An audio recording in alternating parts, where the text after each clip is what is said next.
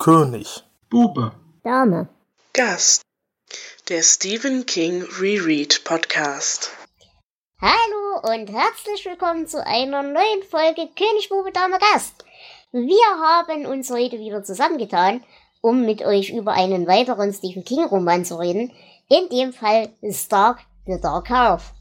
Und dazu haben wir nicht nur den wundervollen Flo dabei. Hallo Flo. Hallo Dela. Und den ebenfalls wundervollen Jonas. Hallo. Sondern den ebenso wundervollen und mittlerweile durchaus schon bekannten Hendrian. Hallo Hendrian. Hallöchen. Ja, den Hendrian kennt ihr aus mehreren Folgen schon. Der war bei äh, Potsdam-Folgen schon dabei. Der war bei Blut auf jeden Fall schon dabei. Und äh, also die Stimme kennt ihr auf jeden Fall schon aus zwei, drei Folgen von uns. Aber ähm, die, machst du eigene Projekte nochmal, neue Sachen eventuell seit dem letzten Mal? Nö, Neues nicht. Äh, weiterhin mit dem Flo alt und verbittert. Und äh, same ich müsste, old, same old. und äh, müsste eigentlich so langsam mal wieder eine Balkonistan-Folge raushauen, aber irgendwie. Ja, ne? Ja, ich bin sehr dafür. Wir brauchen mehr Balkonistan. Ich werde mich dran setzen. Perfekt. Ja, ähm, Hendrian, wie geht's dir denn? Wir haben jetzt ja nun mit oh, prima, dir bis jetzt größtenteils, größtenteils Kurzgeschichten gemacht. Mhm. Ich glaube, das ist der erste richtige Roman, oder? Den du für uns liest. Das ist richtig. Ähm, aber war äh, ein, ein sehr schönes Erlebnis. Ich habe den ja quasi auch so als Gewaltakt durchgeboxt innerhalb von 24 Stunden, aber äh, es war sehr gut zu lesen und ging sehr flüssig und hat Spaß gemacht, ja. Das ist schön. Und wenn du es jetzt vergleichen würdest, was hat dir mehr Spaß gemacht, die Kurzgeschichten oder der Roman? Nicht vergleichbar, sind äh, zwei ganz verschiedene Paar Schuhe, ähm, weil einfach die Kurzgeschichten kompakter, ähm, ich weiß nicht, wie man es wie man's sagen ja, soll. Ähm, sind, ja, ja. Genau, genau. Und da doch äh, viel mehr, auch viel mehr Emotionsgedöns äh, auf wenigen Seiten steckt. Aber Roman war echt mal cool zu lesen, doch. Okay. Dann würde ich sagen, steigen wir doch gleich richtig in die ganze Sache ein. Und ähm, Flo, du hast doch bestimmt eine zeitliche Einordnung für uns. Ja, denn wir befinden uns jetzt mittlerweile in einer ganz interessanten Zeit und einer sehr wichtigen Zeit. Ähm, ich fange mal mit einem längeren Zitat an. Ähm, King hat geschrieben, Teppy fing an, indem sie einen Müllbeutel aus meinem Arbeitszimmer auf dem Teppich entleerte. Bierdosen, Zigarettenstummel, Koks in kleinen Fläschchen, Koks in Plastiksäckchen, mit Rotz und Blut verkrustete Kokslöffel, Valium, Xanax, Flaschen mit Robitussin, Hustensirup und Nickwill Erkältungsmittel, selbst Mundwasser. Dieses Eingreifen, das für meine Frau, die Kinder und Freunde mit Sicherheit genauso unangenehm war wie für mich selbst, war nötig gewesen, weil ich vor den Augen der anderen zugrunde ging. Tabby stellte mich vor die Wahl, eine Entziehungskur zu machen oder das Haus zu verlassen. Sie sagte, sie und die Kinder lieben mich, und aus eben diesen Gründen wollten sie nicht dabei zusehen, wie ich Selbstmord auf Raten verübte. Ich feilschte, denn etwas anderes können Süchtige nicht. Ich war ganz reizend, denn das sind Süchtige immer. Am Ende hatte ich zwei Wochen zum Nachdenken ausgehandelt. Möglicherweise haben Kreative ein höheres Risiko, alkohol- oder drogenabhängig zu werden, als andere. Ja und? Wir sehen alle ziemlich gleich aus, wenn wir in die Gosse kotzen. Also das war 1987. Wir haben ja in den letzten Büchern öfter drüber gesprochen und da war Kings Alkohol- und Drogensucht auf dem Höhepunkt. Und tatsächlich hat er es mit Hilfe seiner Familie dann aber geschafft, äh, den Absprung zu machen und clean zu werden. Und ähm, das hat aber auch bedeutet, dass es äh, erstmal eine Zeit lang nichts Neues von ihm zu lesen gab. Denn nachdem er 87 gleich vier Bücher veröffentlicht hat, wurde es jetzt zwei Jahre ziemlich still um ihn. In der Zeit hat er das gemacht, was ähm, ja, Süchtigen empfohlen wird, nämlich äh, Leuten aus seiner Vergangenheit, also sich von denen zu trennen. Und so hat er seinen Agenten und auch seinen Lektor gefeuert und kehrte auch zu seinem ganz alten Verlag wieder zurück. Ja, und er wusste nicht, was er schreiben soll. Hatte ein paar Probleme. Als, als 1985, ähm, wir haben ja über die Bachmann-Geschichte auch schon öfter geredet, als da sein Pseudonym enttarnt wurde, da arbeitete King gerade an einem Bachmann-Buch mit dem Titel Machine's Way. Das Buch sollte unter dem Namen George Stark erscheinen und dieser George Stark sollte ein Pseudonym seines Pseudonyms Richard Bachmann werden. Aber dann wurde das Geheimnis gelöst und King hat die Idee verworfen. Wahrscheinlich gab es auch noch nicht allzu viel von diesem Roman, ähm, denn bis jetzt ist da noch nie wieder was aufgetaucht. Aber so die Idee im Hinterkopf blieb und ähm, irgendwann hat er sie dann während dieser Zeit wieder aufgegriffen und hat aus äh, Richard Stark das Pseudonym eines Romancharakters gemacht. Und er hat in diesem Buch auch die Bachmann-Ära verarbeitet und ja, eine neue Ära seines Schreibens begonnen. Mit Stark 1989 veröffentlicht, äh, beginnt auch die Castle Rock Trilogie. Ähm, er schuf hier einen seiner beliebtesten Helden, fand richtig neuen Schwung. Ja, aber ob uns das auch überzeugen kann, das diskutieren wir heute aus. Und äh, dazu gibt uns Jonas jetzt erstmal eine Inhaltsangabe. Äh, Ted Beaumont ist Autor. Er hat unter seinem eigenen Namen, aber auch unter Pseudonym veröffentlicht. Als er von einem Jurastudenten erfasst wird, der droht bekannt zu machen, dass er hinter George Stark steckt, kommt er ihm zuvor. Er nutzt die Gelegenheit auch gleich, um das Pseudonym symbolisch äh, und zu äh, symbolisch und äh, auch ja öffentlich zu Grabe zu tragen. George Stark jedoch weigert sich tot zu sein und materialisiert sich und startet eine Mordserie an den Beteiligten seines Todes. Äh, mit Ted hat er jedoch andere Pläne. Er will ihn nämlich dazu bringen, weitere Stark-Bücher zu schreiben, damit er am Leben bleibt. Gleichzeitig ist Ted allerdings Hauptverdächtiger in den Mordfällen. Aus irgendeinem Grund kann Ted dann jedoch die Kontrolle über Sperlinge ausüben, die Stark aus dem Totenreich begleitet haben dieses Sperlinge zerfleischen Stark letztendlich und bringen ihn dahin zurück, wo er gekommen ist. Und mit Hilfe des örtlichen Sheriffs, der doch einiges von diesem Übernatürlichen mitbekommen hat, werden äh, am Ende Beweise für Starks Existenz vernichtet. Und das war's. Jo, Dankeschön. Ja, wie war denn euer erster Eindruck zu diesem Buch? Ich meine, wie gesagt, wir haben ja jetzt die letzten vier Bücher, die so mehr oder weniger in einem Schwung geschrieben wurden, äh, besprochen. Da waren wir ja teilweise recht zwiegespalten drüber. Äh, wie ging es euch denn mit dem Buch so im ersten Gefühl? Ja, ich hatte es nicht mehr sehr in Erinnerung, muss ich zugeben. Ähm, ich hatte eine Szene in Erinnerung, da komme ich bei meinen Zitaten dann zu, die ist mir nach wie vor im Gedächtnis geblieben. Yep. Ich hatte es so grob im Kopf, es war nicht schlecht, aber ich wusste außer so der Rahmenhandlung, wie so was passiert, ganz grob eigentlich gar nichts mehr darüber. Okay, Jonas, wie ging's dir? Äh, ich hatte ja keine Ahnung, auf was ich mich da einlasse. äh, hab dann erst gedacht, als er äh, Ted die Gehirnoperation hat, ja, okay, da ist vielleicht wieder so was ähnliches wie ein Dead Zone oder so. Und ja, es, es hat sich sehr nett entwickelt. Es war eine nette Kriminalgeschichte mit einem Gegenspieler, von dem ja anfangs nicht ganz klar war, ob er jetzt wirklich äh, übernatürlich ist oder ein ausgefuchster Verbrecher. Es, es, hat mir sehr gefallen. Hat Spaß gemacht. Mhm, okay. Adrian? Äh, ich kann mich da eigentlich dem Jonas nur, nur anschließen. Ähm, ich fand auch, dass es sehr, sehr kurzweilig zu lesen ist. Ähm, man konnte den, den äh, Stark sehr schlecht einschätzen anfangs, das fand ich schön. Ähm, das Ende kam mir bekannt vor und ich weiß bis jetzt noch nicht woher. Ähm, was ich ein bisschen, oder was ich beim, beim, beim Lesen, was mir aufgefallen war, dass die erste Hälfte eine unglaublich hohe Schlachtzahl hat, was, äh, was Tote angeht. Mhm. Und die zweite halt gar nicht. Ähm, da kam es mir wirklich so vor, als würde mir beim Lesen so ein bisschen der Schwung genommen. Mhm. Aber ansonsten geile Sache. Äh, ganz kurz, weil du sagtest, dir kam das Ende bekannt vor. Hast du zufällig jemals den Film gesehen? Kann es daran liegen?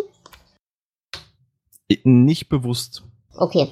Dann würde ich sagen, reden wir doch über die ganze Sache mal im Detail, denn ich muss sagen, ich habe an diesem Buch auch echt meinen Spaß gehabt. Es gibt ein paar Schwachpunkte, die mich ein bisschen stören, aber im Großen und Ganzen hatte ich hieran auf jeden Fall mehr Spaß als an den letzten drei Büchern, die wir hatten. Und dann würde ich sagen, fangen wir an, indem wir erstmal über die Charaktere reden. Und da hätten wir natürlich zuallererst mal Fett. Habt ihr eine Meinung?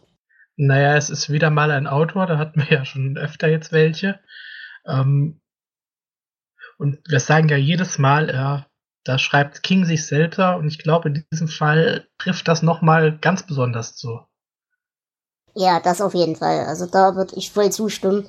Und ich muss sagen, ich fand ihn auch gar nicht so uninteressant. Er war auch tatsächlich gar nicht so blass, was mir eigentlich sehr gut gefallen hat, weil er eben, ja, ich sag mal so, wenn er nur eine komplette Antipathie gegenüber Stark hätte, dann wäre es was anderes, dann wäre das sehr flach.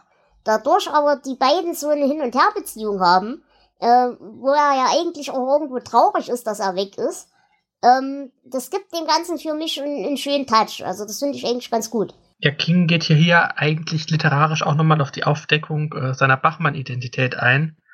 Ähm, das war ja auch so, dass das nicht ganz freiwillig war, dass das rausgekommen ist und dass das ein, ich glaube, ein Student war, das, der das entdeckt hat. Und ähm, gut, dieser Student hat nicht versucht, ihn zu erpressen, aber ähm, King ist dann auf ihn zugekommen, hat äh, ein Interview mit ihm geführt und so weiter und hat das dann alles zugegeben trotzdem gerade auch dieses symbolische zu Grabe tragen, mit dem ja da relativ am Anfang, ähm, fand ich eine interessante Methode, weil King hat ja auch dieses Pseudonym Bachmann sterben lassen tatsächlich. Mhm. An Pseudonymkrebs. Genau. Was ich tatsächlich interessant finde, und das würde mich mal interessieren, wie ihr das seht. Ähm, ich kann mir irgendwie nicht vorstellen, dass man tatsächlich jemanden, also gerade jetzt im Fall King zum Beispiel, die Bachmann-Bücher sind ja anders, das ist schon richtig. Aber es ist ja jetzt nicht so, als würde er unter dem Pseudonym plötzlich Liebesromane schreiben. Wenn das so ein krasser Unterschied ist, dann verstehe ich das, dass man sich damit vielleicht erpressbar macht. Weil man damit seinen, in Anführungsstrichen, guten Ruf vielleicht aufs Spiel setzt, wenn das rauskommt. Aber gerade bei solchen Sachen, wie es jetzt hier ist, und auch äh, bei King selbst, ich kann mir irgendwie nicht vorstellen, dass das ja tatsächlich ein Grund für eine Erpressung ist, der auch funktionieren würde bei manchen.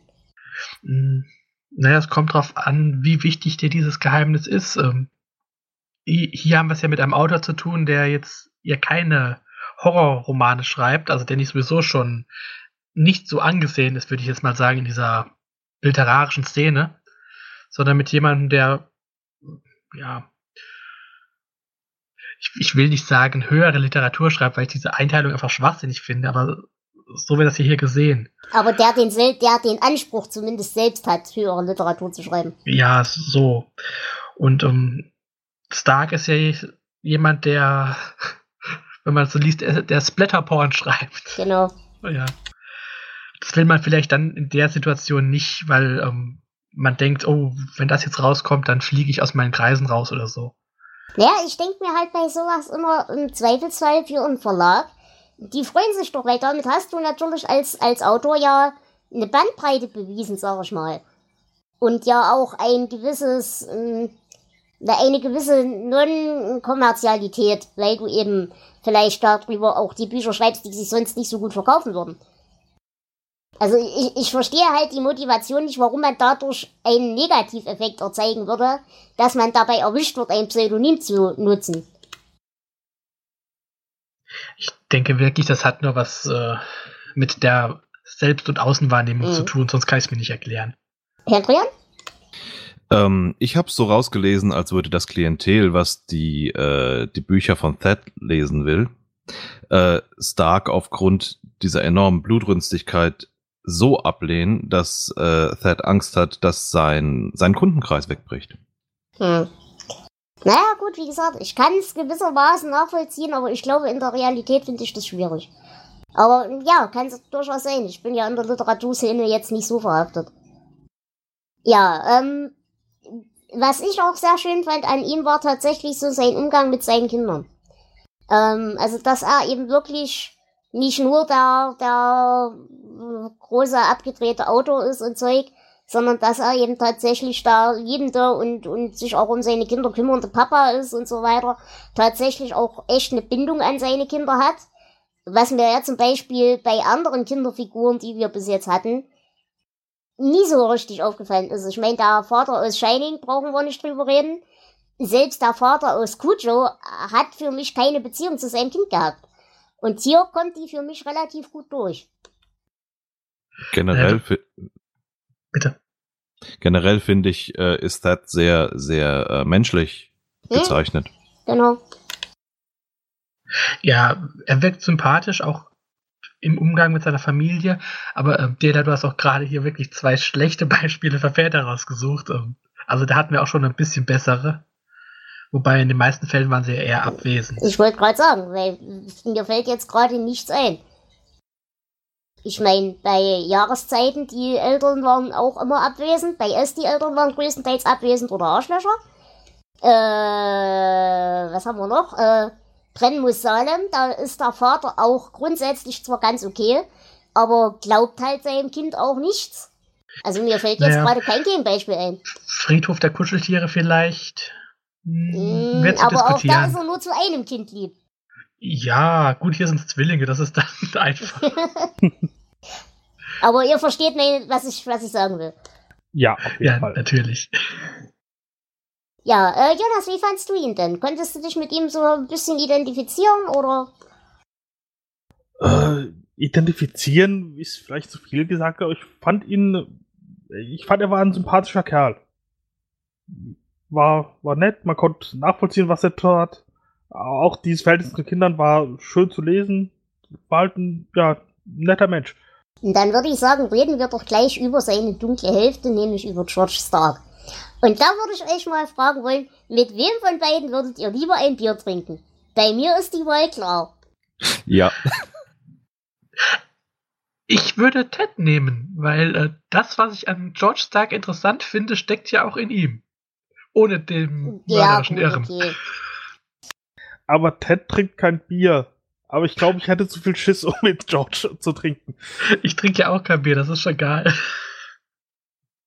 Was ich tatsächlich schön fand an George, also einerseits, ich verstehe diesen, diesen Drang, überleben zu wollen. Es geht ihm ja nicht nur darum, dass er Ted dazu überredet, äh, die Bücher weiterzuschreiben, sondern in allerletzter Instanz geht es ja in erster Linie auch darum, dass er ja versucht, auf einer gewissen Weise selbst zu schreiben zu lernen und sich dadurch selbst am Leben halten zu können. Erstens, den Gedanken fand ich sehr nachvollziehbar und sehr logisch, zumal er ja tatsächlich einfach umgebracht worden ist, wenn man mal, wenn man das mal so sehen will. Ähm, das zweite, was ich an ihm fantastisch fand, ist, dass er eben nicht das eindimensionale böse Arschloch ist, sondern alleine in dem Umgang mit dem Kind oder mit den zwei Kindern. Es fand ich grandios. Wie lieb und wie freundlich und wie gefühlvoll er ist, wo man eben merkt, er hat auch einen Teil von den guten Seiten von Ted. Ja, die beiden kann man äh, nicht so ganz voneinander trennen. Das ist ja das Interessante an diesem Buch. Wir haben also einen Helden und wir haben einen Bösewicht, die eigentlich sehr unterschiedlich sind und doch so ziemlich ein und dieselbe Person. Es ist, ähm, ich mag das. Mhm. Wenn ihr ihn jetzt so ein bisschen in Vergleich setzt zu den anderen King-Bösewichten. Ich meine, Fleck schl- schlägt er nicht, das ist klar. Aber mm, ich muss sagen, ich habe an dem Bösewicht echt meinen Spaß gehabt. Auch in seiner Funktion als Bösewicht. Äh, da auf jeden Fall. Vor allem, er ist halt auch die meiste Zeit ein kompromissloser Bösewicht. Es, es wird, glaube ich, auch ganz am Anfang äh, beschrieben, dass äh, auch Alexis Machine ein Bösewicht ist, der so eingenommen von dem Bösen ist, dass es ihm nur darum geht, Böses zu tun. Also, Mhm. ist sehr kompromisslos, aber gut. Mm, Was ich tatsächlich eben auch sehr gern mochte, er ist ein Bösewicht, der Erfolg hat, weil er gut ist. Also nicht gut im Sinne von moralisch gut, sondern weil er planvoll vorgeht, weil er weiß, was er tut und nicht, weil er einfach Glück hat oder irgendwelche übernatürlichen Fähigkeiten. Er hat einfach Ahnung von dem, was er tut. Und das haben wir bei vielen anderen Bösewichten eben nicht. Die sind halt böse und da die, die Hand des scharlachroten Königs hält eben äh, die schützende Hand über sie und so. Das ist dann immer ein bisschen doof. Aber er ist tatsächlich einfach nur gut in dem, was er tut. aber hatte nur ich das Gefühl, dass äh, Stark immer nachlässiger wird, je Ja. mehr Morde er begeht? Äh, ja, ja, aber ich glaube tatsächlich, das ist nicht unbedingt, dass er nachlässig wird, weil er nachlässig wird oder weil er faul wird, sondern tatsächlich so ein Symptom seines Zerfalls. Also weil er faul wird. genau, genau. Ja, er, Aber ja, ja, diese, diese Entwicklung ist auf jeden Fall. er tut das, was er tut, halt, äh, um zu überleben. Und ähm, umso länger es dauert, umso mehr fällt er wirklich auseinander. Das finde ich auch eine interessante Motivation. Das ist ja auch nicht so wirklich das pure Böse, sondern einfach nur Selbsterhaltungstrieb. Gepaart mit purem Bösen. Okay, Genau. ja. Zumal, wie gesagt, der Fakt ist, er ist schlicht und ergreifend gegen seinen Willen umgebracht worden.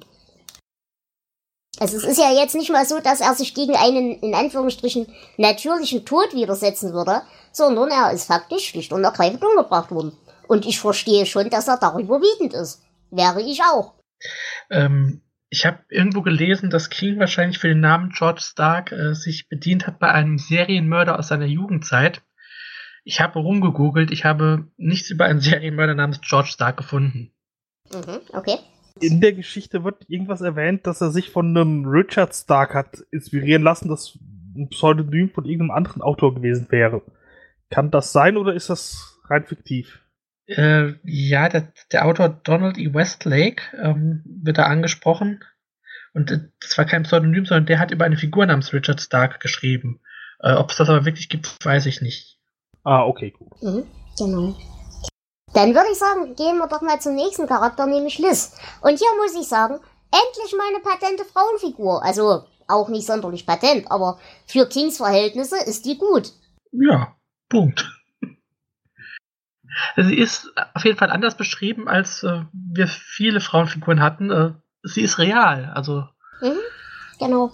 Ja, ich kann mich in sie reinversetzen. Äh, sie ist auch sympathisch. Sie ist nicht nur Mittel zum Zweck. Ja, einfach, gut, sie hat jetzt nicht viel Handlung oder so oder keine große Charakterentwicklung. Aber äh, wir hatten ja oft Frauenfiguren, die einfach nur störendes Beiwerk waren und das trifft hier jetzt gar nicht zu. Nee, sie ist halt eine gute Ergänzung zu Ted. Die passen auch zusammen, die spielen einander zu, kümmern sich gemeinschaftlich um die Kinder, das passt alles.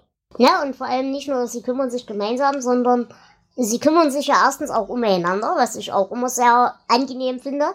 Es ist eben keine blanke Abhängigkeitsbeziehung, wie wir sie sonst oft hatten bei King. Und was ich sehr gut finde, sie ist ja tatsächlich auch handelnd. Also, sie, oh, naja, sie konnte halt nicht dazu, aber sie versucht es zumindest. Sie steckt sich die Schere ein in den Slip und versucht da äh, zumindest sich theoretisch zu wehren und alles solche Sachen. Sie versucht ihre Kinder zu schützen und so weiter. Äh, also sie, obwohl sie zu nichts kommt, handelt sie dreimal mehr als zum Beispiel eben die Olle aus Kujo. Finde ich gut. Ich mag die, die ist patent, die hat was. Und sie dient natürlich auch so ein bisschen dazu, die Entwicklung von Set ähm, ja zu, zu kommentieren, sag ich mal. Also gerade diese diese Fakten, dass er eben anders ist emotional, wenn er gerade in einer Stark-Phase schreibt, als es ihn noch gab. Ähm, das würden wir ja sonst nicht wissen, wenn sie das nicht von außen kommentieren würde. Und ich glaube, das ist eine ganz hübsche, ja, eine ganz hübsche stilistische Eigenheit, um uns eben solche Sachen auch zu vermitteln. Das macht er auch selten, das finde ich gut. Haben wir erwähnt, dass sie Liz heißt? Ja. Gut. Weil sonst kam, mir kam es gerade so, so vor, als reden wir hier über die Frau und haben nicht mal ihren Namen erwähnt. Ich dachte, sie heißt Beth. Ja, nun, Elizabeth halt. Ja, war, war nur äh, Einwand, weil äh, Stark nennt sie ja konsequent Beth und nicht Liz. Hm. Das ist auch wieder so ein netter Unterschied zwischen den beiden. Ja, das stimmt.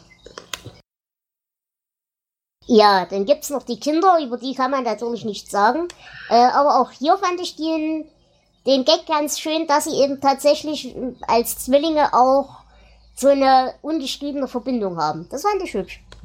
Ja, diese Szene mit dem blauen Fleck, wenn äh, das eine Kind äh, hinfällt und das andere Kind bekommt auch einen blauen Fleck an derselben Stelle. Das fand ich sehr schön. Das fand ich komisch. Äh, ja, definitiv komisch. Ähm, mir ist nicht klar, und ich weiß nicht, ob ich da jetzt vielleicht ein bisschen vorgreife, ähm, mir ist nicht klar, warum das Zwillinge sein müssen, warum die diese Verbindung mit dem, mit dem Hämatom haben müssen für die Geschichte und inwiefern das quasi eine, eine Doppelung zu Ted und Stark ist. Genau, das soll um, ähm, sein.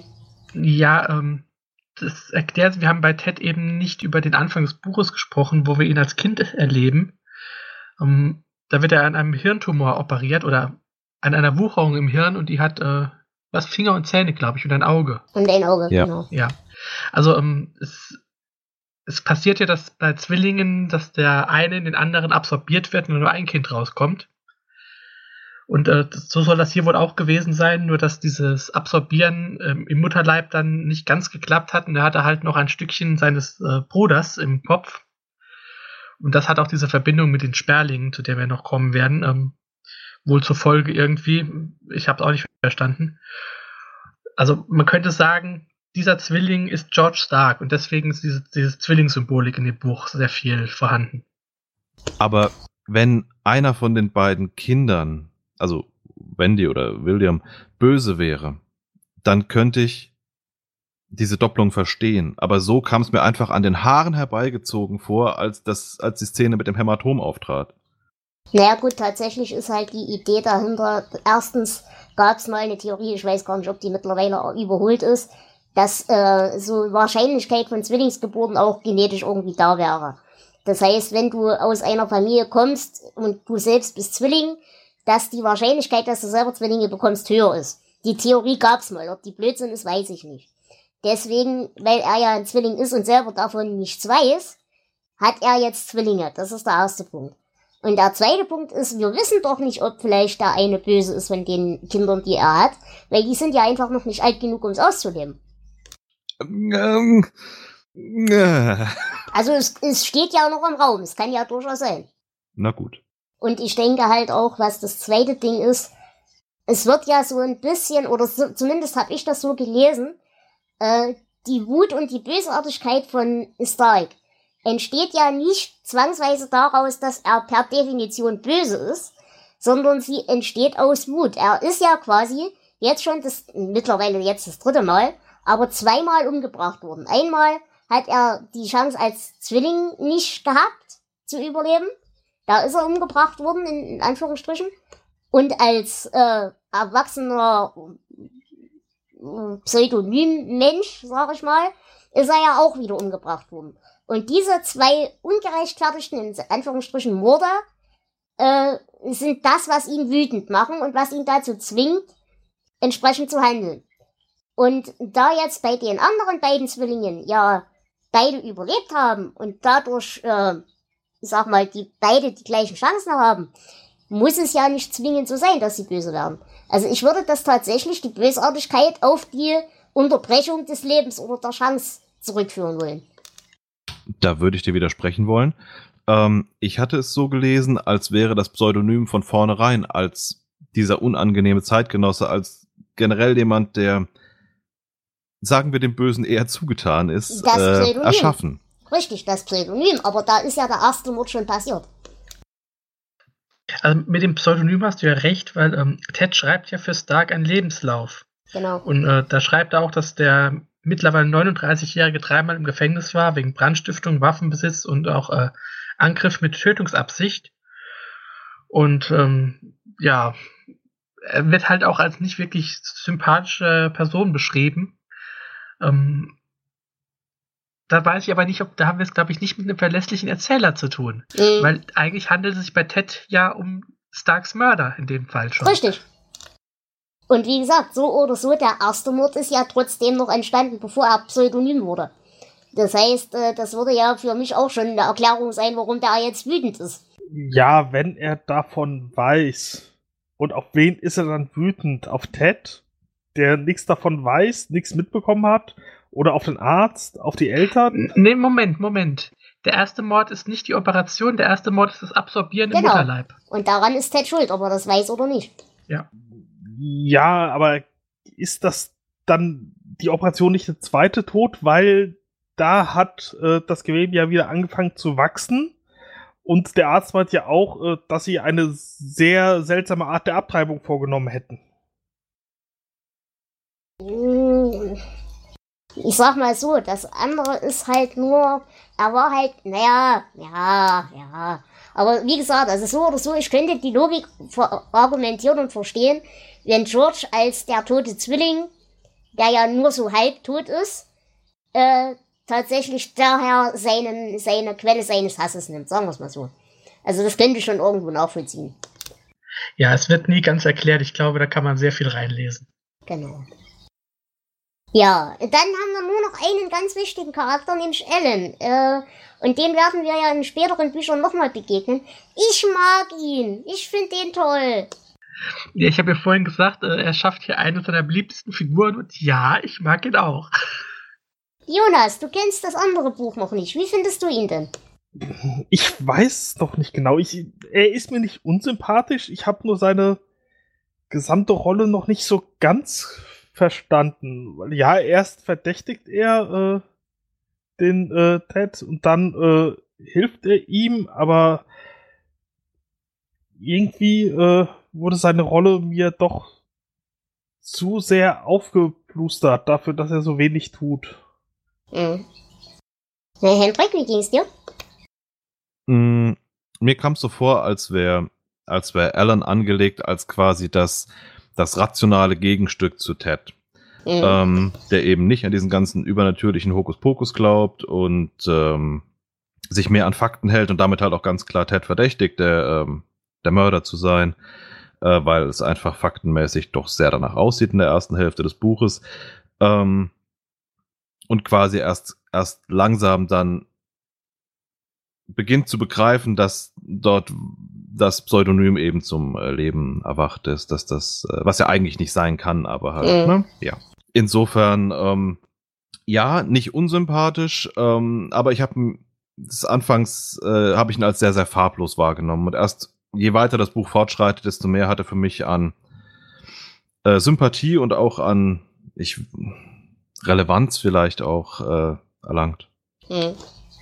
Ja, was ich halt tatsächlich an ihm sehr mag, aber das liegt halt daran, dass ich die weitere Entwicklung kenne, ist halt tatsächlich, dass er am Anfang so in der Rationalität verankert ist und da eigentlich auch nicht weg will und alles ist schön und die Welt funktioniert so, wie sie funktionieren soll. Und ab dem Moment, wo er anerkennt, dass die Welt eben doch nicht ganz so ist, wie er immer glaubt hat, äh, entwickelt sich auch sein Leben in eine eher ungesunde Richtung. Ich meine, wie gesagt, er gerät ja dann in die Gefangenschaft von, von Stark und so weiter. Und in den späteren Büchern eskaliert sich das weiter hoch mit ihm. Ähm, was auch letztendlich mehr oder weniger so ein bisschen zu seiner Selbstzerstörung führt. Weil eben sein Weltbild plötzlich komplett aus den Angeln fällt. Und das finde ich sehr schön. Ja, aber ähm, gut, die anderen kennen die anderen Bücher jetzt noch nicht, deswegen wirkt es auf uns jetzt ganz anders. Wir erleben Genau. jetzt mit, wie aus diesem rationalen Menschen, wie er seine erste Begegnung mit dem Übernatürlichen hat und wie das auch dazu führt, dass er so ein bisschen an seinem Verstand zweifelt, auch am Ende, auch wenn er das alles so erlebt hat. Und wir wissen, was aus ihm wird, deswegen macht das für uns nochmal richtig Spaß. Ich bin sehr gespannt in ein paar Folgen, wenn wir in einer kleinen Stadt durchhaben, auf die ich mich sowieso sehr freue. Oh ja. Und ähm, ja, mal gucken, wie Jonas dann darauf reagiert. Genau. Ja, ähm, dann würde ich sagen, äh, haken wir auch allen ab. Ähm, gehen wir mal so ein bisschen in die Handlung rein. Da das so ein Zwischending aus Handlung und, und Dings ist, was ich auch noch sehr schön fand tatsächlich an Ellen, war die Tatsache, wie so ganz nebenbei in zwei, drei passiven Sätzen seine Frau schon beschrieben wird. Und das wird später eben auch wichtig. Das wollte ich nur erwähnen. Sie wird hier schon erwähnt und sie wird hier auch schon ganz leicht unterschwellig angedeutet, in welche Richtung es gehen wird. Was mir sowieso gefällt, also ich meine, wir kehren ja hier wieder nach Castle Rock zurück. Wir waren ja schon da in, ähm, in Dead Zone. Da haben wir ja dann ähm, Sheriff Bannerman kennengelernt. Der ist dann in Cujo gestorben und jetzt lernen wir so seinen Nachfolger kennen. Und die Stadt und die Geschichte der Stadt, das baut sich alles über so viele Bücher, so viele Hintergründe nach und nach auf. Also nicht wie in Derry, wo wir in Es ja reingeworfen werden, diesen Epos, sondern äh, richtig so schön als Serie wird man so langsam daran geführt. Genau. Also wie gesagt, also in der, ich sag mal, im Kontext macht das Buch noch mal mehr Spaß, aber es macht, glaube ich, auch ohne den Kontext sowieso schon Spaß. Und dann würde ich sagen, reden wir mal ein bisschen über den Inhalt und die Schlüsselszenen. Ähm, das erste, was mir tatsächlich aufgefallen ist, als die Kindheit von Z beschrieben wird, äh, wie er seine Migräne beschreibt. Und ich kann es so gut nachvollziehen. Ich weiß jetzt nicht, hat einer von euch so mit Migräne ab und zu mal Probleme? Nein, Erst einmal und das hat mir gereicht. Ja. Nee, also tatsächlich dieses, äh, im ersten Moment hast du Angst, dass du nicht überlebst und im zweiten Moment, nachdem das dann so drei Tage lang geht, äh, hast du Angst, dass du es überleben wirst. Das es war eine sehr schöne Beschreibung, mit der ich mich sehr gut identifizieren konnte.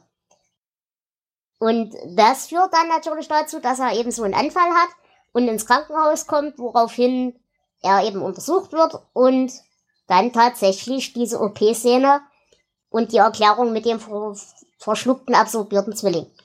Und ich muss ganz ehrlich sagen, ich weiß jetzt nicht, inwieweit, also insgesamt das Blödsinn ist, das kann ich nicht beurteilen. Dass es solche Absorptionen gibt, das ist klar, das ist wohl so tatsächlich. Aber dass da Sachen übrig bleiben, ist wohl eher unüblich. Ähm, aber ich fand diese Szene, diese ganze OP-Szene so saugruselig. Äh, ja, die war's. Da dachte ich mir auch, okay, was passiert jetzt? Und das war so ein Punkt, wo ich dachte, okay, erste Hinweise, was geht, aber es war trotzdem ja nicht so ganz offensichtlich, wie es weitergeht. Hm. Und tatsächlich, was ich gut fand, das war die erste Szene, wo du in dem Buch gemerkt hast, nicht nur inhaltlich, welche Richtung es nimmt, sondern dass es tatsächlich auch echt ein ekliges Buch werden wird. Denn normalerweise King schreibt ab und zu mal gruselig, aber so richtig eklig ist es selten. Ja, ich sag ja, mir ist eine, ein Moment in mhm. Erinnerung geblieben und das hat auch mit Ekel zu tun. Also, äh, ja, es ist, es ist eine andere Art von Horror, als wir so bis jetzt erlebt haben. Also, es ist, glaube ich, etwas grafischer dargestellt. Also, selbst Bachmann hätte, äh, hatte das nicht so drin. Ähm, dafür ist weniger, würde ich mal sagen, na, ist dann übersinnig, weniger ESO-Schnickschnack. Genau. Ja. Das gefällt mir persönlich ganz gut. Ja, dann würde ich sagen, reden wir doch gleich über diese eine Szene, die dir in Erinnerung geblieben ist. Ähm, wobei, nein, ich glaube, erst kommt meine Szene. Äh, äh, Fett hat dann einen Albtraum. Ähm, nee, nee, stimmt nicht. Du warst die Büroklammer, ne? Ich war die Büroklammer, ja. Dann kommst Aber du jetzt. Ja, es ist ja keine Szene. Ähm, King hat, also das Buch ist in, in mehrere Teile geteilt, in drei Stück. Und äh, das irritiert mich jedes Mal, wenn ich meine gedruckte Ausgabe zur Hand nehme, weil da ist die Inhaltsangabe nämlich hinter dem Buch abgedruckt. und ähm, in diesen, diese Teile haben ähm, Zitate aus Büchern von George Stark. Und das eine, das mir wirklich in Erinnerung geblieben ist, ich äh, zitiere es nicht ganz, aber ich lese einfach mal einen Teil vor. Langsam und bedächtig bog Machine die Büroklammer mit seinen langen, kraftvollen Fingern auf. Halte seinen Kopf fest, Jack, sagte er zu dem Mann hinter Halstead. Halte ihn gut fest. Ich bin zurückgekommen, sagte Machine. Halstead kniff die Augen zu, aber es half nichts. Das Stück Stahldraht durchdrang mühelos das linke Augenlid und bohrte sich in den darunterliegenden Augapfel. Klebrige, gallertartige Flüssigkeit begann herauszusickern. Das, ich habe so ein Problem mit Augen und mit. Äh, ja. es, gibt, es gibt in Twin Peaks in dem Film Fire Walk with Me eine Szene, wo ein Fingernagel in Großaufnahme nach hinten weggebogen wird. Das sind so die zwei Momente, äh, die mir einfach im Gedächtnis bleiben, weil das echt eklig ist. Und ich möchte an dieser Stelle anmerken, es ist gelesen schon schlimm, aber gehört ist es noch schlimmer. Gefühlt wird es wahrscheinlich noch schlimmer sein, aber ich probiere es ja. nicht aus. Wart das nächste Pod sogar. Aber ich habe die Szene tatsächlich äh, komplett vergessen gehabt. Okay. Dazu muss man sagen, ich war in einem sehr jungen Alter, als ich das das erste Mal gelesen habe. Der Witz ist bei mir, ich habe diese Szene auch komplett vergessen gehabt, obwohl ich. Also, ich wusste noch zwei Szenen aus dem Buch. Die erste Szene war die mit der OP. Das hatte ich noch so dunkel im Hinterkopf. Ich wusste allerdings nicht mehr den Kontext. Ich wusste nur, dass da irgendwie ein Auge im Hirn war. Äh, die Büroklammer-Szene habe ich komplett vergessen. Und hinten raus kommt dann noch eine Szene, die ich mir auch gemerkt habe, die ähnlich eklig ist, aber nicht ganz so schlimm. Aber ja, tatsächlich, das ist eine beeindruckende Szene. Ja, ähm, reden wir doch ein kleines bisschen über die ja, Schreibtätigkeit und das ganze Zeug. Was ich sehr schön fand, war die Beschreibung dieser ganzen Rituale, die Ted so hat. Wie er eben arbeitet, wie er seine Ideen findet und so weiter und so fort.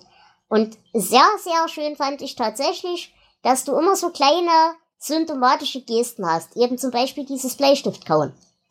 Die ja eigentlich eine Angewohnheit von George sind. Ich fand auch sehr schön, dass eben diese kleinen Rituale sich bei, bei Ted und bei George doch so stark unterscheiden dass George zum Beispiel nicht mit Computer oder Schreibmaschine schreibt, sondern eben nur mit diesen Bleistiften. Mhm, genau. Ja, ich fand das zwar interessant, aber jetzt nicht so beeindruckend. Vielleicht hat es unterbewusst schon die Stimmung beeinflusst und es bildlicher gemacht, aber wirklich aufgefallen ist es mir nicht. Okay. Hendrian, wie ging's dir? Muss ich dem Jonas völlig recht geben. Äh, ich hab's, ich hab's gelesen, ja, aber es ist nicht äh, als merkwürdig hängen geblieben. Mhm. Hattest Aus- du denn so. bis jetzt mit diesen, mit diesen ekligen Szenen, äh, hat das mit dir was gemacht? Hat das bei dir funktioniert oder war das ein zu billiger Schockeffekt für dich? Ähm, ich war irritiert, weil ich es nicht einordnen konnte. Aber äh, Schockeffekt oder so, nee, der blieb irgendwie aus. Okay. Mich würde mal interessieren, würdet ihr denn gerne die George Stark Bücher an sich lesen? Weil ich hätte da voll Bock drauf. Auf jeden Fall. Ich würde es auf jeden Fall probieren. Machen wir eine Sondersendung. Aber mir war das tatsächlich nicht bewusst, dass er die wirklich nur angefangen hat und unter Pseudonym veröffentlichen wollte. Es ärgert mich jetzt tatsächlich, dass er das nie gemacht hat. Mm, Er hat ja später noch alte, alte Sachen ähm, auch nochmal unter Pseudonym, also auch nochmal unter Bachmann veröffentlicht. Ich denke, wenn da wirklich was vorgelegen hätte, das schon halbwegs fertig wäre, hätte das irgendwann fertig gemacht. Mhm. Ähm, Ja. Wahrscheinlich war das größtenteils nur Ideen. Ja, wie gesagt, wir haben halt, der Witz ist ja, dass eigentlich so richtig viel nicht passiert. Es wird dann eben, er, er beerdigt äh, George. Die Szene fand ich auch ganz hübsch in ihrem Pathos. Das liegt mir ja immer sehr nahe, sowas. Ging euch das auch so? Habt ihr da ein, also ich fand die schöne, die, die Szene schön. Mehr auch nicht, aber die war hübsch. Auf einer symbolischen Ebene war das schön, ja. Naja, und dann äh, erwacht halt Stark, wie gesagt, so zum Leben und setzt sich jetzt zum Ziel, er muss alle, die an dieser Beerdigung beteiligt waren, eben aus dem Weg räumen. Es erwischt dann äh, diverse Menschen, es erwischt dann den jungen Jurastudenten, der eben die Erpressung da gestartet hat. Es erwischt die Fotografin, die dabei war. Äh, wer war es noch, der Verleger? Der Verleger und seine Frau, genau, oder Ex-Frau. Na, die Ex-Frau war ja die Fotografin, glaube ich. Nee, war sie nicht. Die Ah, waren okay. Geschäftspartner. Okay. Äh, aber was hat der erste Tod damit zu tun? War das einfach Zufallsopfer, weil er ein Auto brauchte? Oder. Ja, Mittel zum Zweck. Okay, gut. Ähm, er hat, glaube ich, im, im Ferienhaus auch als Gärtner gearbeitet. Das war wahrscheinlich einfach nur purer Zufall, also von Ted. Aber ähm, ich denke auch, es war eher, weil er das Auto brauchte. Genau. Na, wie, wie, fandet ihr denn diese Beschreibung dieser Morde? Weil das muss ich sagen, an sich mit dem ganzen Kriminalfallteil der Geschichte hatte ich jetzt nicht so viel Spaß. Das war da, es war okay, dass es da war, aber das hat mich jetzt nicht unbedingt so gehypt. Aber was ich gut fand daran war tatsächlich, wie strategisch, wie gut, wie logisch Stark da vorgeht. Daran hatte ich dann schon wieder meinen Spaß. Ja, das ist, ist bei Krimis und bei Horrorromanen dasselbe. Ähm, wenn der, der Gegenspieler gut ist und ja, das ist er hier, wirklich. Also man kann sich wirklich in seine Taten reinversetzen und in, in seine Planung und so weiter, dann macht das auch Spaß. Ansonsten wäre das, ja, wäre es ein Krimi gewesen, okay, ja. So, so, so gefällt es mir wirklich gut. Ja, das stimmt. Das, er hat äh, einen Plan von dem, was er tut. Er ist gut darin und deswegen macht es Spaß, da auch zuzuschauen. Wa hm? Ja, ähm, prinzipiell finde ich das erstmal auch. Äh, allerdings fand ich es beim, beim Lesen ein bisschen, ein bisschen viel. Also der erste Mord äh, fand ich, der passt, der passt nicht in die Reihe, weil äh, das Rasiermesser fehlt irgendwie. Hm. Weil der erste Mord war ja, glaube ich, einfach zu Tode geprügelt mit Genau, mit der Armprothese. eigenen, genau. ähm, Was ich übrigens einen sehr hübschen Kniff fand. Auf jeden Fall. Ähm, dann bis Kapitel 15 habe ich mir, glaube ich, oder 16 oder sowas passiert in jedem Kapitel ein Mord. Es ist wirklich, wirklich viel und ich fand es irgendwann auch, so schön es auch von der, von der Idee war, ich fand es wirklich irgendwann monoton. Mhm. Ja, gebe ich dir durchaus recht. Ähm, ich persönlich fand die, also es hat mich nicht gestört, die Schlagzahl. Ähm, aber was mir ein bisschen auf den Sack gang, gegangen ist, in dem ganzen Kriminalfall, war halt tatsächlich so diese Logik mit den Sperlingen und den Nachrichten, die da hingeschrieben waren und so weiter. Das wurde mir gefühlt zu spät aufgelöst. Und bis dahin hat's mich halt genervt, weil das irgendwie hinten und vorne nicht in die Logik gepasst hat. Ähm, zu den Sperlingen habe ich noch eine Anmerkung gefunden. Ähm, King hat das Buch geschrieben, hat es weggelegt, hat gedacht, irgendwas passt nicht. Und dann hat er die Sperlinge eingefügt. Das heißt, die waren ursprünglich überhaupt nicht im Buch, die sind erst äh, nachher dazugekommen und ähm, ich glaube, das merkt man, weil es doch streckenweise mhm. überhaupt nicht erwähnt werden und äh, manchmal ein bisschen komisch drin sind. Aber ähm, jetzt nicht störend, aber es fällt manchmal doch auf. Ja, es ist halt hier ein sehr offensichtlicher Deus Ex Machina diese, diese ähm, Seltsamkeit der Sperlinge fand ich eigentlich ganz, ganz cool, weil es für mich dadurch immer noch diesen, diesen Anfall oder Schub äh, Charakter hat. Und mhm. eben nicht was, was, was ähm, reproduzierbar immer wieder auftritt. Und das mit den, mit den Nachrichten am Tatort ähm, hat mich eigentlich überhaupt nicht gestört. Es hatte für mich eigentlich nur den Nebeneffekt, dass man, äh, dass man Stark das, also ich habe es äh, in irgendeiner Form Stark zu, zugeschrieben, aber damit wurde für mich quasi die mh, mm, Unvorhersehbarkeit von Stark nur noch unterstützt. Also ja, fand okay, gut, fand gut, fand gut. Wenn man das so liest, ja. Bloß was mich halt gestört hat, auf der einen Art war ja Seth irgendwo nicht bewusst, dass er einen Einfluss auf Stark haben kann und den ja wohl scheinbar schon die ganze Zeit zumindest in Anleihen mit durchführt ohne sich selber dessen bewusst zu sein. Ja. Ähm, was ich halt nicht verstanden habe oder was mich halt daran gestört hat, war tatsächlich die, der Gedanke, rein vom falsche Spurenlegen-Effekt her, hat ja Stark nichts davon, diese Nachricht dahin zu schreiben. Verstehst du? Und ähm, auch im Sinne von jetzt da in, in ja, irgendein Ergebnis damit zu provozieren, würde halt dem auch nicht nutzen. Und deswegen habe ich nicht verstanden, warum er das Zeug da jedes Mal hinschreibt. Aber wenn dann eben im Nachgang geklärt wird, okay, das ist schon so eine unterschwellige Beeinflussung gewesen, dann verstehe ich das. Aber die Erklärung kam mir halt zu spät. Ich fand es eigentlich ganz gut, dass es spät kam, weil man da die ganze Zeit rätseln konnte, warum. Genau. Sehe ich auch so. Also das hat mich jetzt nicht gestört. Wobei auch die. Mm, ja, weshalb es nicht gestört hat, war halt tatsächlich die Tatsache, dass Stark für mich in keiner Weise ein irrationaler Charakter war. Und dass er in dem Moment jedes Mal was Irrationales tut, hat für mich nicht zum Charakter gepasst. Also für mich war es auch nicht irrational. Ich habe eher vermutet, es hat einen Grund, ich weiß ihn nur nicht. Ja, mhm. das denke ich auch eher. Mich ja. hat auch die, die, Höhe, die hohe Schlagzahl der Morde am Anfang nicht gestört. Ich meine, das Buch ist 89 erschienen, die 80er waren das Jahrzehnt des Slasher-Films. Ähm, und ich bin also so ein großer Fan davon. Also, äh, mir hat das gefallen. So immer mal schön da ein Mord, hier ein Mord, da ein Mord, hier ein Mord. Und es genau. spitzt sich immer mehr zu. Das fand ich gut. Und vor allem tatsächlich, äh, weil du gerade die Slasher-Filme ansprichst, da ist ja im Normalfall, ein Typ kommt mit Axt, haut alle tot, alles ist gut. Ähm, was ich schön finde, war hier tatsächlich die Varietät auch innerhalb der Morde. Also, dass er zwar immer dieselbe Waffe in Anführungsstrichen benutzt, aber die Vorgehensweise halt tatsächlich den Notwendigkeiten anpasst und so weiter. Das fand ich ganz hübsch. Ja, auch diese eine Szene ähm, mit den Polizisten im Flur.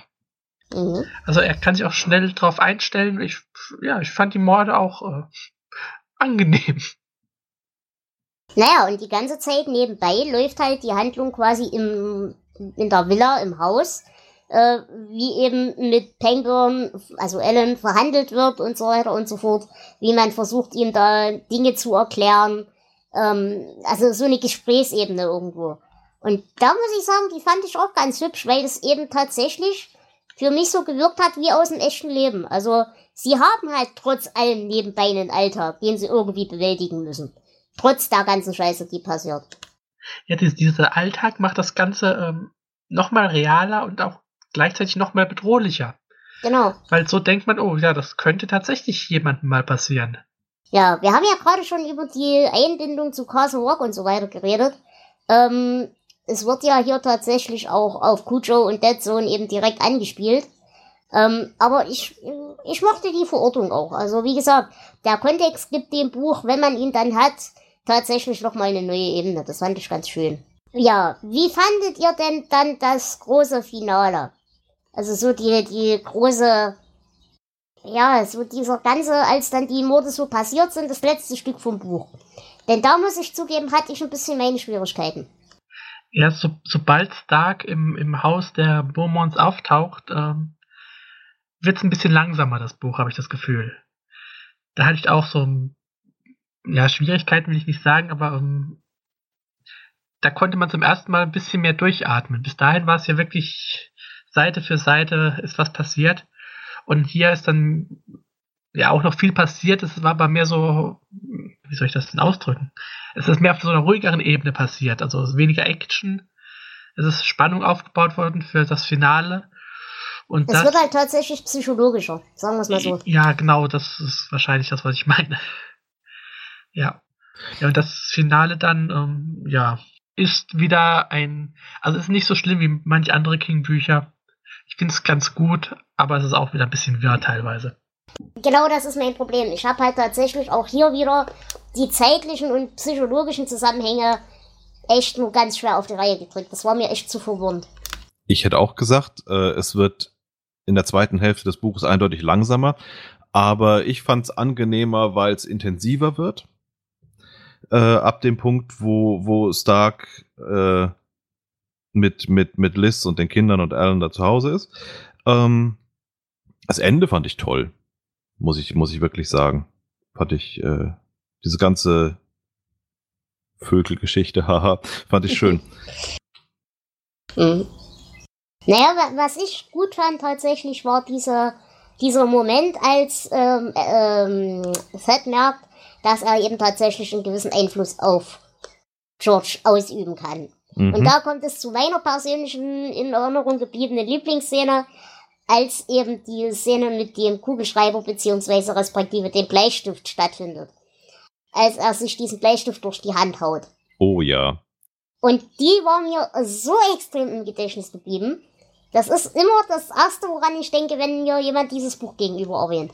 Und ich denke, auf diese Szene hat äh, die, das äh, vorbereitet mit dem blauen Fleck, der auf einmal auch äh, genau. bei beiden Zwillingen war. Nur, dass äh, hier ja der eine dann die Wunde an der rechten, der andere an der linken Hand hatte. Dass es quasi gespiegelte Zwillinge sind äh, und nicht, äh, ja, ich sag mal, gleichartige wie die zwei kleinen äh, Wendy und William. Mhm. Also soweit hätte ich jetzt nicht gedacht.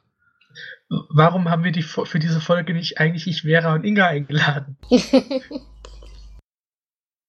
ja, wie gesagt, das hat halt sehr viel Voodoo, aber ich würde es tatsächlich so sehen wie Jonas, dass das halt so ein bisschen da eine Spiegelung sein soll. Denn wie gesagt, mit diesem ganzen Spiegelungsquatsch arbeitet das Buch ja insgesamt sehr viel. Ja, aber hätte sich am Anfang des Buches irgendwie George den Fuß angehauen und äh, Ted dann weggehumpelt, George gehumpelt, genau. dann, dann ähm, hätte ich das nachvollziehbar gefunden, als wenn der eine Zwilling die Treppe runterfällt und der andere kriegt einen blauen Fleck. Ja. Wie gesagt, es ist ja auch nicht alles Gold, aber ich, ich, ich fand, das hat schon eine Berechtigung. Aber was ich halt tatsächlich an dieser Bleistiftszene so schön fand, man hat diesen Kampf gespürt. Man hat tatsächlich so gefühlt in der Mitte gestanden, in diesem unbesetzten Raum zwischen diesen beiden Personas. Und man hat gemerkt, wie sie beide an einem rumruppen irgendwie und rumziehen. Und das fand ich sehr, sehr schön. Ja, es ist, es ist greifbar beschrieben, da gebe ich dir recht. Also, das Finale ist auch, ich habe ja schon gesagt, es ist nicht so wirr wie manch anderes. Es ist unübersichtlich zum Teil, aber ich glaube, wenn du da so in einem großen epischen Kampf mittendrin stehst, dann ist das unübersichtlich. Genau. In der Hinsicht ist das auch schon wieder äh, realistisch. Ähm, ich kann jetzt auch nicht großartig meckern. Mm, und vor allem, was ich halt auch noch ganz okay fand, war hier tatsächlich die Begründung, warum Fett jetzt die Sache in die eigene Hand nehmen muss. Weil selbst wenn er jetzt da äh, die Bullen, die ihm eh nicht glauben würden, äh, außer Ellen halt, aber selbst wenn er die da einbeziehen würde, würden halt noch viel mehr Leute zu Schaden kommen, als er verantworten kann und will. Und er ist tatsächlich ja der Einzige, der zumindest eine theoretische Chance gegen ihn hat. Also, das war das erste Mal, dass so ein äh, Lone Gunman-Ding äh, auch mal Sinn gemacht hat. Weil normalerweise regt man sich ja immer auf, warum rennt denn der Idiot jetzt alleine dahin? Ja, stimmt, das macht durchaus Sinn. Wobei wir diese, warum rennt der Idiot denn alleine dahin, Szene hatten wir ja dann für Ellen halt und die ging dann auch entsprechend aus. Aber die hat mich jetzt weniger gestört, weil dafür ist er halt nur Dorfpolizist. Ja, großes Finale. Wie gesagt, was ich auch noch ganz hübsch fand, war tatsächlich die, ja, das Verhalten von Liz während der Geiselnahme. Das fand ich sehr gut, hat mir echt Spaß gemacht. Ähm, und wie gesagt, grandios fand ich hier tatsächlich wirklich das Verhalten von George wie er ebenso liebevoll ist zu den Kindern und so weiter und so fort, aber gleichzeitig zu denen, die was in Anführungsstrichen dafür können, ähm, eben auch entsprechend die Kälte an den Tag legt und, und knallhart ist. Aber diesen Kontrast fand ich fantastisch. Da habe ich echt viel Spaß dran gehabt. Ja, ich weiß nicht, ob das Liebevolle zu den Kindern nicht auch ja quasi als seelische Folter für die Eltern gedacht war. Vor allem, er streichelt das Kind mit der Pistole. Ja, gut. Äh, ja, sicherlich ist das ein großer Teil. Aber ich glaube tatsächlich, und das, wie gesagt, in meiner Welt ist er halt nur wütend und nicht grundsätzlich böse. Ähm, ist halt, er weiß, die Kinder können nichts dafür. Die sind tatsächlich unschuldig in Anführungsstrichen an der ganzen Situation. Die waren nicht dabei, als, als er beerdigt wurde und so weiter. Äh, sie verhindern auch nicht, dass er weiter am Leben bleibt. Das ist denen ja scheißegal. Die haben eigentlich mit der ganzen Sache nichts zu tun. Und das, deswegen hat er kein Problem, die in Anführungsstrichen lieb zu haben. Ähm, aber diese Szene mit der Pistole und dass er das Kind mit der Pistole streichelt, da glaube ich tatsächlich kommt so ein gewisser Teil dieses Psychopathentums durch, dass er nicht sieht, warum es einen Grund geben sollte, das nicht zu tun. Aber er hat, hätte ja auch keine Probleme damit gehabt, äh, die Kinder mit der Lötlampe von den Füßen an äh, zu verbrennen, äh, um Druck auszuüben. Deswegen ja, aber nur wenn sie ihn dazu zwingen. Er würde das nicht aus eigener Motivation heraus tun. Er würde die Kinder jetzt nicht quälen, weil es ihm Spaß macht. Ah, ich, ich glaube schon. Ich sehe das wie Jonas. Okay. Hendrian? Was ich noch ganz äh, interessant fand, war der Punkt, dass die Kinder überhaupt keine Angst haben vor Stark. Eben. Und jetzt kannst du natürlich überlegen, haben sie keine Angst vor Stark, weil er ja grundsätzlich ihnen erstmal nichts tut und sie nicht wissen, dass er ihnen potenziell was tun könnte? Oder sind sie so glücklich zu ihm und, und glucksen ihn an, weil er so viel, ich sag mal, emotionale oder was auch immer, äh, psychologische, physiologische Ähnlichkeit mit ihrem Papa hat. Weil er ein Onkel Teil George. ihres Vaters ist. Genau. Onkel George. Was ich ja. hier tatsächlich schön gefunden hätte, wenn äh, die Kinder auf Ellen negativ reagiert hätten. Wenn das ja. so Quengelkinder gewesen wären, äh, die eigentlich bei, also so wie ich eins war, sobald da jemand in den Kinderwagen geguckt hat, habe ich angefangen zu schreien. Ähm, außer es waren die langhaarigen nach Motto stinkenden Freunde meines Papas. Ähm, das hätte ich cool gefunden, wenn sie bei anderen fremden Leuten eben eher knatschig gewesen wären. Weil dann hätte man tatsächlich diese, diesen Kontrast zu Stark besser gesehen noch. Aber ich dachte, das wäre zumindest beschrieben worden, so in einem Nebensatz, dass, äh, dass äh, Liz sehr verwundert war, dass sie eben nicht anfangen zu schreien. Stimmt, ja. ja. aber sie, sie, sie ist verwundert, dass sie bei Stark nicht anfangen zu schreien, der eben schon da sitzt und auseinanderfällt optisch. Also da würde ich mich auch wundern, dass die Kinder dann nicht schreien. Ja, Kinder haben da nicht so Vorurteile. ja, und ich, ich, ich meine, es scheint auch, dass sie bei jedem anderen angefangen hätten zu schreien. Also jeder außer ihr und Ted. Ja, das, das, dann habe ich den überlesen. Das kann aber durchaus sein. Ja, Genau. Na, und wie gesagt, die, die richtige Endszene dann mit den Sperlingen und so weiter. Sie war mir, wie gesagt, ich habe sie nicht verstanden, aber sie war hübsch. Das war wie so Kinofilm. War schön. Kann man angucken, muss man nicht verstehen. Genau, das ist, es war okay und so. Womit ich viel mehr Probleme habe, war der Epilog. Weil ja, sie zerstören die Hinweise auf Stark. Und was kommt dann? Kommt dann doch jetzt äh, Ted ins Gefängnis, weil alles auf ihn deutet? Oder wie, wie, wie, Ähm. inwieweit hilft ihm das? Dazu ähm, muss ich dir verraten, ähm, tatsächlich den Epilog zu diesem Buch, äh, das werden wir in, auch in ferner Zukunft in Sarah besprechen. Denn, Aber äh, hier kann ich mich gar nicht mehr erinnern. äh, ja, werden wir, weil da wird nämlich dann ähm, das weitere Schicksal von Ted zumindest erwähnt. Also da erfahren wir, wie es weitergegangen ist. Ich werde aber jetzt nichts spoilern davon. Oh, Okay, cool, weil das, das- wusste ich selber nicht mehr. Das ist doch eine Weile hin, oder? Das ist noch ein ganzes Stück. Verdammt. Nein, aber tatsächlich, das ist, ja, das hätte ich jetzt auch nicht unbedingt gebraucht, den Epilog.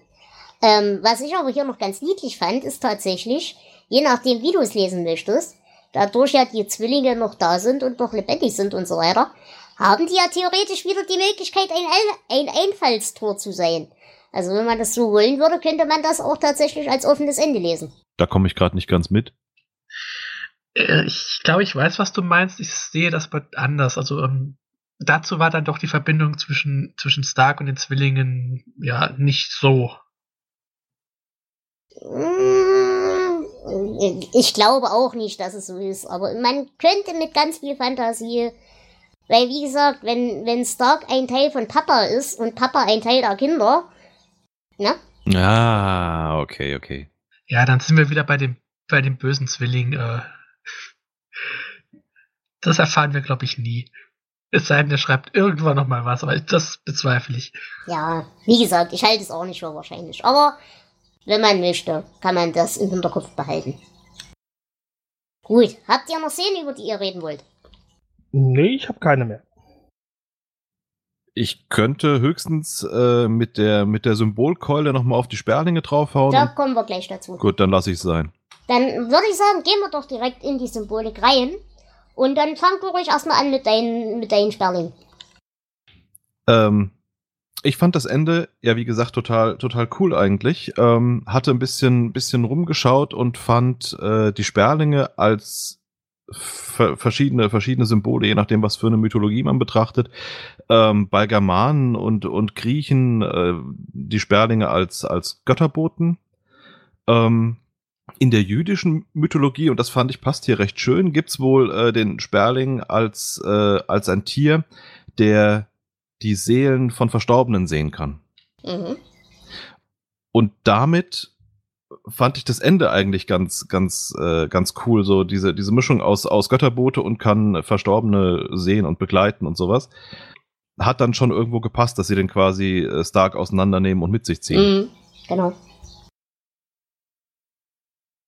Flo, du wolltest gerade was sagen? Äh, nein, ich bin auf die Tasse gekommen. Achso. Ähm, ja, tatsächlich, es wird ja auch innerhalb des Buches von dem befreundeten Professor so ein bisschen erzählt. Äh, ich zitiere an dieser Stelle. In diesem Fall solche, die die Seele der Menschen auf ihrem Weg zwischen dem Land der Lebenden und dem Land der Toten begleiten. Beringer zufolge sind Seetaucher und Ziegenmelker die Begleiter der Lebenden. Wie es heißt, versammeln sie sich an, an Orten, an denen jemand sterben wird. Ihre Aufgabe ist es, die Seelen gerade Verstorbener zu ihrem jeweiligen Platz im Jenseits zu begleiten. Das heißt, sie sind auch in gewisser, gewisser Hinsicht äh, eine Kraft der Ordnung. Das heißt, wo Unordnung entsteht, zum Beispiel durch diese, ähm, durch diese Absorption des Zwillings und diese nur teilweise vorhandene Absorption, ähm, wurde ja die Ordnung gestört. Und deswegen wurden diese Sperlinge in die Welt entsandt, damit eben sie quasi den natürlichen Platz und die Ordnung wiederherstellen können. In langer Instanz. Das fand ich auch noch eine ganz hübsche Sache an der ganzen Sache. Und äh, lustig fand ich hier tatsächlich auch die Verbindung mit den Ziegenmelkern, die ja hier auch äh, zusammen genannt werden. Denn die Ziegenmelker haben wir ganz oft. Die haben wir bei Brennmus Salem schon gehabt, die haben wir bei Friedhof der Kuscheltiere schon gehabt und eben immer in diesem Kontext von nahendem Tod. Und bei äh, Brief aus Jerusalem fand ich auch Genau. sehr präsent. Also das fand ich ganz niedlich, dass er sich tatsächlich an dieser Mythologie ein bisschen konsistent bedient, sagen wir mal so. Ähm, das zweite, was hier natürlich viel drin ist, auch hier wieder Thematik von Sucht. Ähm, einerseits wird ja gesagt, dass er eben, wenn er gerade mal seine Star-Kapitel schreibt, äh, obwohl er eigentlich kein Bier trinkt, dann sogar mal ein Bier trinkt. Ähm, andererseits aber eben auch tatsächlich diese, ja, das, das, der Prozess des Schreibens gleichermaßen als Selbstverteidigung und Selbstverletzung und dass die Kreativität zur Sucht wird. Denn obwohl ja Stark für ihn eigentlich nur in Anführungsstrichen Negatives bringt, ähm, ist er halt ein großer Teil seiner kreativen Schaffenskraft und er möchte der Sucht nicht nachgeben. Er möchte ihn gerne trotz allem erstmal grundsätzlich behalten. Und deswegen ist es hier auch wieder eine Suchtthematik, finde ich. Ja, Suchtthematik und überhaupt auch so ein Einblick in den, den Schaffensprozess. Mhm. Ich glaube, da hat er einiges äh, aus seinem Kopf äh, aufs Papier gebracht. Genau. Und äh, ich sag mal so, diese ganze Thematik von wegen Kreativität als Fluch und Segen gleichermaßen, das haben wir ja zum Beispiel eben auch bei ähm, Fornit gehabt und so weiter und so fort. Also das nimmt er schon öfters mal auf. Ansonsten haben wir hier auch klassische Bachmann-Thematiken.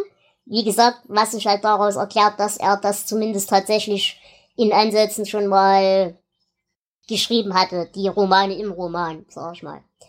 Ähm, ja, und generell diese Thematik von Spiegelung, von Zwillingen, von Wiederholung, aber eben auch die Thematik von äh, der eigenen Bestimmung gerecht werden, als Zwang. Gibt es Ergänzungen? Ich höre Schweigen. Ähm, wollen wir über die Querverweise reden? Ja, da haben wir ja auch wieder ein paar. Oh ja. Ähm, also nicht nur, was ja schon erwähnt ist, äh, der Castle Rock Zyklus. Na, wir befinden uns jetzt am Anfang äh, des Endes der Castle Rock Trilogie. Ähm, die zwei weiteren Teile sind die Novelle Zeitraffer und dann für mich ein Höhepunkt äh, in einer kleinen Stadt. Mhm. Und da werden wir auch äh, ja, Alan Pangborn und ein paar andere Figuren, die wir hier kennengelernt haben, wiedersehen. Unter und anderem Polly Chambers. Genau. Und ich glaube, wir erfahren auch ein bisschen noch was über Ted, da bin ich aber nicht ganz sicher. So im mhm. Nebensatz mal. Aber auf jeden Fall das weitere Schicksal von Ted dann, wie gesagt, in Sarah. Äh, was ich ganz lustig fand, wir haben hier eine Verbindung zu die Kiste. Jonas, hast du die auch gefunden? Äh, nennen Sie mich doch Billy, das machen alle so. Ähm. Ja, dann haben wir, ähm, ich, ich zähle jetzt die Castle Rock Geschichten nicht mehr noch extra auf, die hatten wir alle schon. Äh, Sarah haben wir schon erwähnt, da wird auch noch mal einiges hieraus aufgegriffen. Ähm, wir haben aber auch eine Verbindung zu Friedhof der Kuscheltiere, weil die Beaumonts in äh, Ludlow leben. Da hat auch Friedhof der Kuscheltiere gespielt. Genau. Und wir haben eine zumindest dünne Verbindung zum Turm, denn äh, Liz hat ja die erste Schwangerschaft äh, unterbrochen, abgebrochen, wie auch immer. Denn sie hat einen Unfall und äh, so wie es klingt, wird sie wohl vom Schubser gestoßen. Denn zumindest der Modus operandi ist derselbe. Ja, das stimmt. Habe ich nicht so gesehen, aber es macht Sinn. Und da müsst ihr mir helfen. Ich habe hier noch einen. Da bin ich mir aber nicht sicher, ob ich es überinterpretiere. Aber ich ja. glaube, ich glaube, hier eine Verbindung zum Milchmann zu sehen. Und Hendrian, bitte sag mir, dass du sie auch gesehen hast. Ich habe beim Lesen immer wieder gedacht, es erinnert dich irgendwie an den Milchmann. Aber ich konnte es nicht, nicht festmachen. Ich möchte an dieser Stelle eine äh, Sache vorlesen. Eine Frau hatte um Polizeischutz gebeten und ihn auch erhalten, nachdem ihr Ehemann sie zusammengeschlagen und gedroht hatte, wiederzukommen und sie umzubringen, falls sie an der Absicht festhielt, sich von ihm scheiden zu lassen. Zwei Wochen lang hatte der Mann nichts unternommen.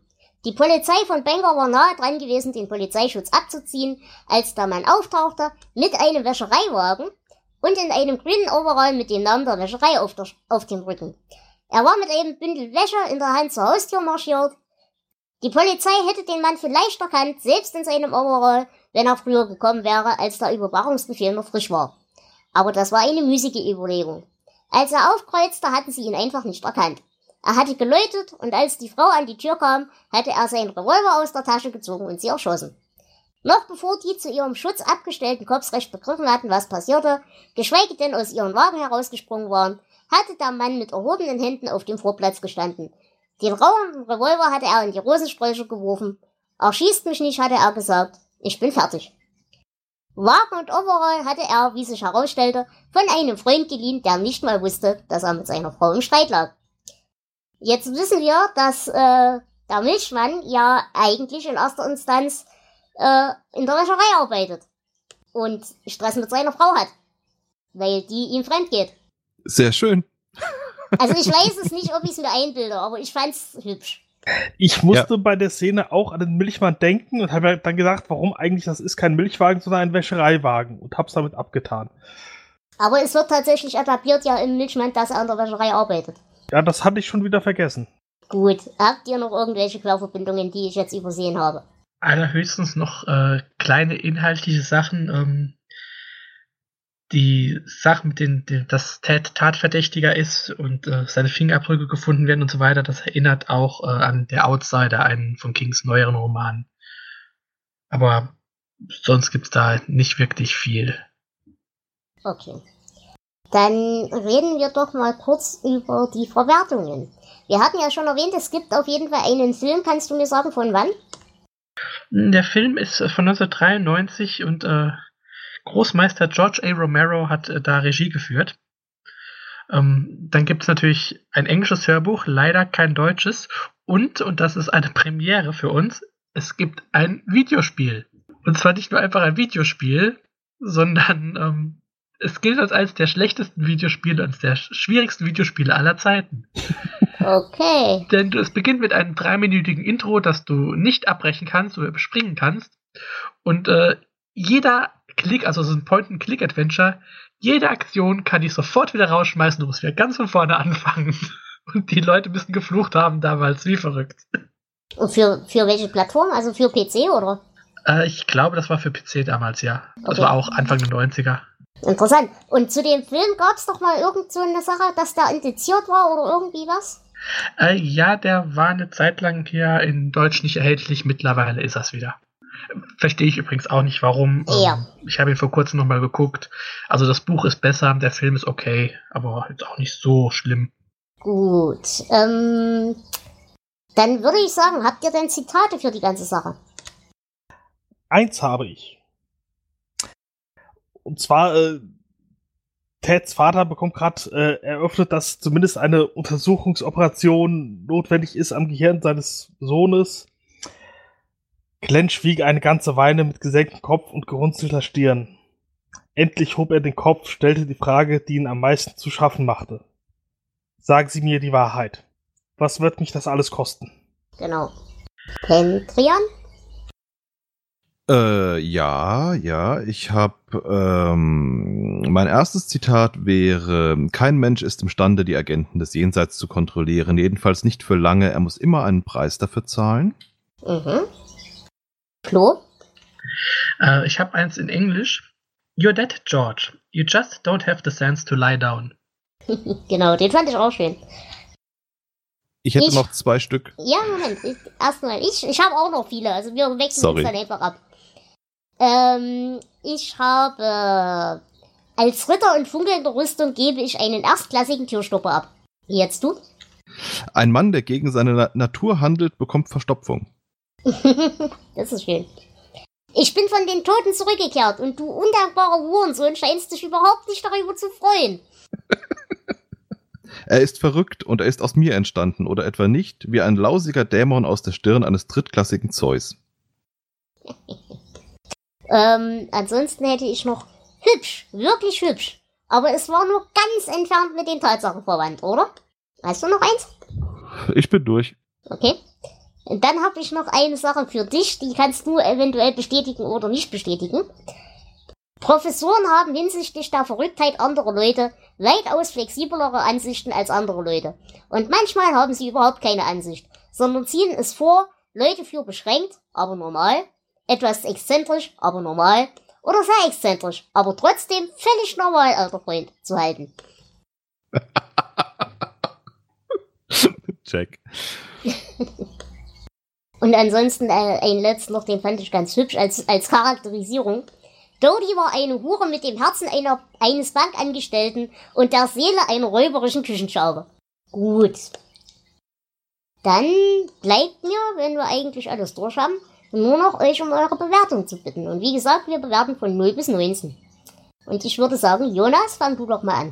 Ich habe mich sehr gut unterhalten gefühlt.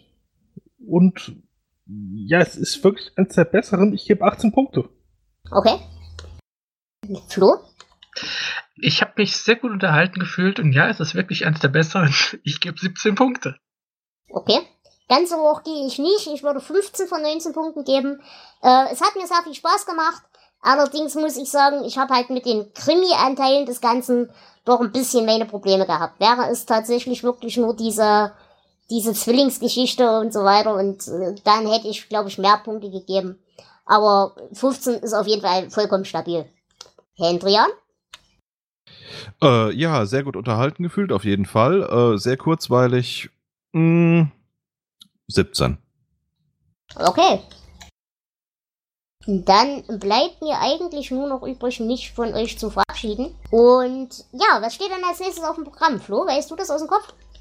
Ja, als nächstes, die nächsten vier Folgen sind äh, vier vor Mitternacht. Also äh, wir hatten ja schon mal Frühling, Sommer, Herbst und Tod, diese vier Novellen und äh, jetzt geht's weiter mit der nächsten vier Novellensammlung. In der nächsten Folge besprechen wir Langoliers. Dann kommt das heimliche Fenster, der heimliche Garten, der Bibliothekspolizist und mit Zeitraffer den zweiten Teil der Castle Rock Trilogie. Und äh, ich kann schon sagen, ich freue mich auf alle. Wunderbar. Ja, ich kann mich nur noch an einen davon erinnern, aber ich bin gespannt. Ja, ich auch, deswegen freue ich mich auf alle. ja, noch freust du dich. Ähm, haben wir denn für alle diese Folgen schon Gäste, ja, ne? Äh, ja. Okay. Wenn ihr aber für eine der anderen Folgen, die noch kommen werden, äh, als Gast hier auftauchen möchtet, und ich glaube, der Hendrian kann inzwischen bestätigen, dass das gar nicht mal so schlimm ist. Es macht sehr viel Spaß.